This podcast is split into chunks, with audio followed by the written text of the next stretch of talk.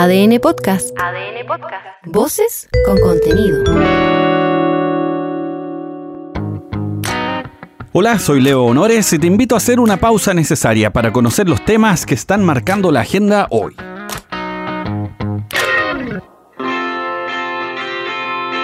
Chao noviembre, bienvenido diciembre, pero ¿con qué plata? Más pato que el loco Pepe, tengo 500 pesos, peino para allá para llamar a mi señora. Tenemos al menos la disposición, las ganas, la esperanza de que el año termine de buena forma. Ahorita estamos bien, a la noche curados si Dios quiere. ¡Ah! Siempre positivo, parece, siempre. Hay algunas fórmulas para eso, las vamos a aplicar todas. Oh, el menso mambo. Desde ya empezamos a dar un vistazo a lo que fue este 2023. Como la callampa. esa. Por estos días en Spotify está marcando la pauta en eso, ¿lo viste? Con tus artistas más escuchados, tu canción favorita, tu podcast favorito. El favorito es Colo Colo. Mientras todo eso ocurre, comenzó el periodo de incendios forestales. Eso no es para nada una buena noticia. En Machigüe amanecieron con alerta roja por el avance de las llamas hacia zonas pobladas. Eso preocupa bastante. Otro tema para preocuparse es la seguridad, la migración, la corrupción, tú sabes, todo eso. No es que quiera cargar de estresores el inicio de diciembre, pero estoy viendo que para el capítulo resumen de este año vamos a llorar y reír con la misma intensidad. Leo arruinando el espectáculo. Y justamente estos datos marcaron la cadena nacional presidencial. El tema fundamental era la aprobación del presupuesto para el próximo año, pero estos otros temas eran ineludibles. Esto dijo el presidente sobre migración y seguridad. Estoy trabajando personalmente por apurar el tranco en echar del país a aquellos que hayan venido a delinquir. Delincuentes, lanzas, pandilleros y narcos, les hablo directamente. No son bienvenidos en Chile. Los vamos a perseguir y los vamos a echar. Y es que sé que la seguridad es la principal preocupación de nuestros ciudadanos. Y les quiero decir con mucha convicción que no voy a dar piataras en combatir de manera firme la delincuencia en todas sus dimensiones. El presupuesto considera un aumento de 3,5% respecto del periodo anterior y específicamente en cuanto a la seguridad hay un aumento de 5,7%. Esto iría destinado al plan contra el crimen organizado y también nuevas instalaciones de la Fiscalía en Colchanes, San Pedro de Atacama y Puerto Williams. En salud el aumento es de 8% y esto ayudará a la construcción de 6 nuevos hospitales. Presidente lo estuvieron columpiando en redes sociales y con emplazamientos de la oposición porque hizo un llamado a no retroceder en los derechos ganados de las mujeres. Abrazo grande al columpio. Esto para quienes están a favor de aprobar la propuesta constitucional fue tomado como un apoyo, una definición que a su juicio vulneraba incluso la presidencia. La discusión generó harto ruido, y es que según sea el punto de vista que elijas, se puede armar un lío. Por ejemplo, si se planteó que no retroceder en derechos equivale a llamar a rechazar la propuesta, entonces se puede inferir que aprobar sí considera un retroceso en derechos. O es muy tonto, tendencioso, mañoso, malintencionado el aplicar reglas de correlación a este lío discursivo. Qué asco, Dios mío. Sediciosos de mi. En el mundo antiguo estaba resuelto todo esto por los griegos. Una cosa solo puede ser una a la vez, no dos, ni tres o cuatro. Una es una y otra es otra. ¿Estamos claros? En modo youtuber, esto dijo José Antonio Cast. estaba contenido. Entonces era una cosa de tiempo. Cuando eh, iba a reflejar lo que él realmente creía de este nuevo proceso, que desde que partió, él ha estado eh, en contra. Ajá. O sea, eh, no ha habido ningún momento en que él no diga que está en contra en su mente. Ahora lo está verbalizando, porque ya no, ha- no, no tiene contención. Y claro, como las cifras se van estrechando, eh, y lo mismo que vemos nosotros, lo ven ellos, eh, les empieza a bajar a ellos la angustia. Nosotros nunca hemos estado en una situación de aproblemarnos. Acá podemos detenernos. Queda más que claro que el tema constitucional divide, o más bien reveló que hay dos Chiles. Digamos que son más, pero para estos efectos nos quedamos con dos, A y B. Cada quien puede tener, y es bueno, tener convicciones o un punto de vista, ideal que sea informado, basado, que tenga sustento. Pero es curioso cómo pasamos de un punto al otro, desde lo ideológico, tomando, por ejemplo, lo que era la propuesta inicial que se rechazó y la que se plebiscita en pocas semanas más. En la copia feliz del Edén somos pendulares, eso ya lo sabemos. Lo que reveló, eso sí diría, este proceso, o más bien a ambos, es la deshonestidad, lo penca, lo malintencionado de no pocos políticos que no tienen pudor en mañosear descaradamente las discusiones. ¿Qué más esperáis de los políticos? Claro que nosotros mismos votamos por ellos, así que da lo mismo, Hay otros, por supuesto, que se toman todo este tema muy en serio, y eso está bien, en buena hora, si no estaríamos más que sonados. Pero al final uno se queda con ese corolario, con esa sensación desagradable. No hay mucho que sacar en limpio. Y esto, en una discusión trascendental como la constitucional, es para preocuparse. O más bien resignarse y que nos caiga un meteorito. Esto es preocupante, pero no es preocupante. Mira el contrasentido. Vamos a ver si en los próximos días se enriela la discusión y se revisa en serio el detalle de la propuesta. ¿Cuáles son los aspectos que podrían ser buenos? ¿Cuáles son los malos? Si es que es conveniente o no dar por cerrado el proceso, si más vale dejarlo reposar algunas décadas para que sea una sociedad más madura la que defina el asunto. Es bueno desmitificar eso, ¿ah? Porque no se acaba el país si es que esto se resuelve en el 2058. No tenemos ninguna certeza, eso sí, si es que vamos a estar vivos para ese minuto, pero legalmente no pasa nada. Más que mal, ya hemos sobrevivido a una constitución más parchada que cotona de básica. No, que estamos más aburridos que la chucha, güey. Pero, ¿te has fijado que cuando uno mm, quiere o ve algo malo, no hay vuelta que darle, se da por finiquitado, se impone ahí una mirada categórica, una sentencia.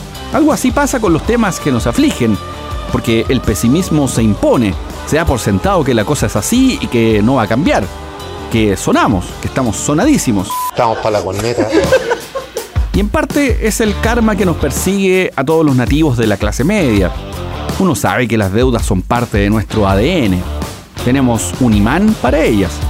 Son más fieles que nuestra sombra y nos limitan harto, más de lo que incluso la libertad debiera permitir. Esto no es chip libre. Esta noticia es una luz de esperanza. Se anunció la presentación de un proyecto que reemplaza el mecanismo del financiamiento de la educación superior y la condonación progresiva del crédito con aval del Estado. El ministro de Educación, Nicolás Cataldo, aclaró eso sí, que falta definir los lineamientos principales de este proyecto, pidió tener altura de mira frente al tema y dice que va a ser una discusión de trámite largo. Espero que se tome con altura de mira, espero que se entienda la dimensión técnica que tiene el debate de la modernización del sistema de educación superior, que es una discusión además que obviamente va a estar en el marco del diálogo democrático como se hace y como se debe hacer. Hay una discusión interna todavía dentro del gobierno, además que tiene que implicar ir cerrando los diseños técnicos, las brechas. Antes de eso hay que conversar también con eh, los parlamentarios y sobre todo con la oposición. Queda bastante. Yo creo que hay que tomarse esto con calma, hay que sacarlo de la coyuntura y hay que discutirlo cada uno de los temas en su mérito. Pero aquí nos podemos hacer al tiro un par de preguntas. ¿De dónde se sacarán los fondos para condonar el CAE? Y la más importante quizás, ¿todos los deudores serán beneficiados? Estudiar tanto periodismo para hacer preguntas tan ridículas, eso es lo que pienso.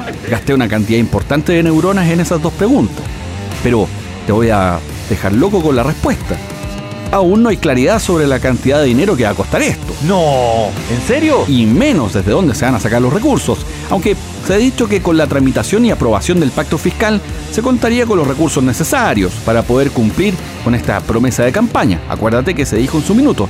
Aquí nuestro amigo Beto nos puede ayudar. Beto? a saber. También en varias oportunidades se ha dicho que la condonación sería progresiva y que, ojo, no abarcaría la totalidad de los deudores. Atenti con eso. Ya, chao, chao. En materia judicial han pasado a hartas cosas. Todas jodidas, ¿eh? La primera es que el Servicio de Impuestos Internos presentó una querella por facilitación de documentación tributaria falsa en contra de cuatro personas asociadas al llamado caso FACTOP. Se trata de una causa relacionada con los delitos de apropiación indebida y estafa, entre otros. Este caso salió a la luz por las grabaciones en que el abogado de Hermosilla discutía sobre trucherías varias. ¿No tenías el número de Hermosilla tú? Que terminó por cortarle el internet a medio Sanhattan y agotar el stock de pastillas de carbón en varias cuadras a la redonda. Chuta, en realidad, qué cagada, ¿no? La querella va dedicada con amor a los hermanos Daniel y Ariel Sauer, además de su papá, Alberto Sauer, y Darío Cuadra, como representantes legales de las sociedades Inversiones Guayasamín SPA, Inversiones TAS Limitada y la comercial textil Psico Limitada, respectivamente. Esto porque entre los periodos tributarios que van desde enero del 2021 a julio del 2023, habrían facilitado, con atención, a más de 100 empresas distintas un total de 9.970 facturas falsas por cerca de, doble de tambores, 13 mil millones de pesos. Este es Marcelo Freihofer, subdirector jurídico del Servicio de Impuestos Internos. El servicio detectó, producto de esta revisión, la emisión de casi 10.000 facturas falsas por un monto aproximado de 13 mil millones de pesos y un IVA contenido en ellas de 2.300 millones de pesos aproximadamente. Eso nos lleva luego de este proceso de investigación riguroso, detallado y serio por parte del servicio, y de acuerdo con las facultades que tiene el director del servicio para ejercer la acción penal por delito tributario, a presentar el día de hoy la querella por el delito de facilitación de facturas falsas. Este lío solo sigue sumando antecedentes y creciendo. Es un escándalo de esos que nos dan vida, si es que eres copuchento o copuchenta. En las operaciones de Factop se involucran también a diferentes figuras del mundo político. Por ejemplo, se cita en un archivo interno de la empresa de factoring, que tiene operaciones entre el 2015 y 2023, a personas vinculadas con sociedades de la familia Alessandri, con 229 millones de pesos, también la ex diputada Andrea Molina, con 7.500 y fracción, y una sociedad del ex presidente Eduardo Frey, con 3.855 millones de pesos. ¿Cachai? Hasta donde quiera hay corrupción. Siguiendo con los líos judiciales, en el caso Convenios, esta vez el juzgado de garantía de Concepción definió las medidas cautelares para Camila Polizzi y otros cinco de sus cercanos en la causa por estafa y fraude al fisco. Esta madeja tiene aún hartas cebras dando vuelta. En ADN le preguntamos a la fiscal regional del Biobío, Marcela Cartagena, sobre el avance de la investigación y el grado de conocimiento que pudo tener el gobernador de la región sobre las irregularidades que se denunciaron. Yo no le podría decir en este momento que nosotros lo descartamos o que por otro lado nosotros eh, vamos a, a formalizarlo en, en, algún momento. Ninguna de las dos cosas es posible decirlo hoy. Y nosotros, más allá de que se hayan querellado o no contra él, resulta evidente que tenemos que investigar su conducta, su nivel de conocimiento, su nivel de compromiso con los hechos, y es lo que estamos haciendo. Además, este ha sido el tema de todo el día. En el lío de las platas con los convenios y fundaciones hay muchísimo más. La Fiscalía y la PDI allanaron las oficinas del Ministerio de Vivienda y Urbanismo. Esto generó gran revuelo, por decirlo en forma educada, porque en realidad tendría que decirlo de otra manera. Tanto que el gobierno hizo una declaración conjunta entre la ministra vocera y el ministro de Vivienda Ambos plantearon que las diligencias de la Fiscalía son fruto de una denuncia hecha por el gobierno en contra de un funcionario de la administración anterior. Este es el ministro Carlos Montes, quien de paso descartó renunciar al cargo y dijo que su ministerio no es un ministerio corrupto. Este no es un ministerio corrupto, estimados periodistas, no es un ministerio corrupto. Los que aquí trabajan son personas muy honorables, que han dedicado su vida a trabajar en temas sociales, a trabajar por los campamentos en distintos lados. Y nosotros creemos que en ese sentido toda imagen que se da en esa dirección es un error. Aquí lo que ocurrió es que había un modelo de operación del programa Asentamientos Precarios que era el que venía desde antes, venía desde el año 19.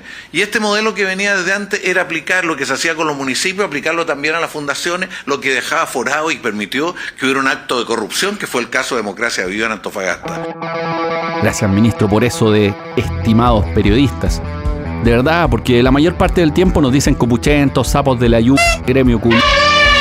Tú eres un periodista de izquierda sesgado. Etcétera. Así que gracias por ese cariño.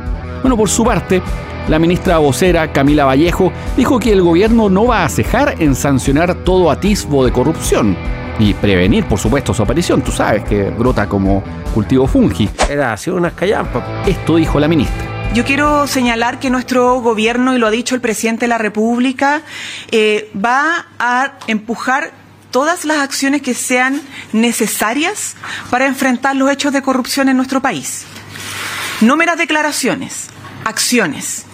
Y eso ha implicado acciones penales, administrativas y también legales.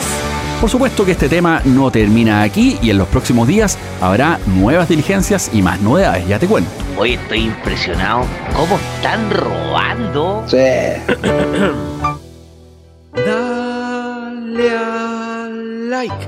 Para lo que no hay excusa que valga es para calificar este capítulo.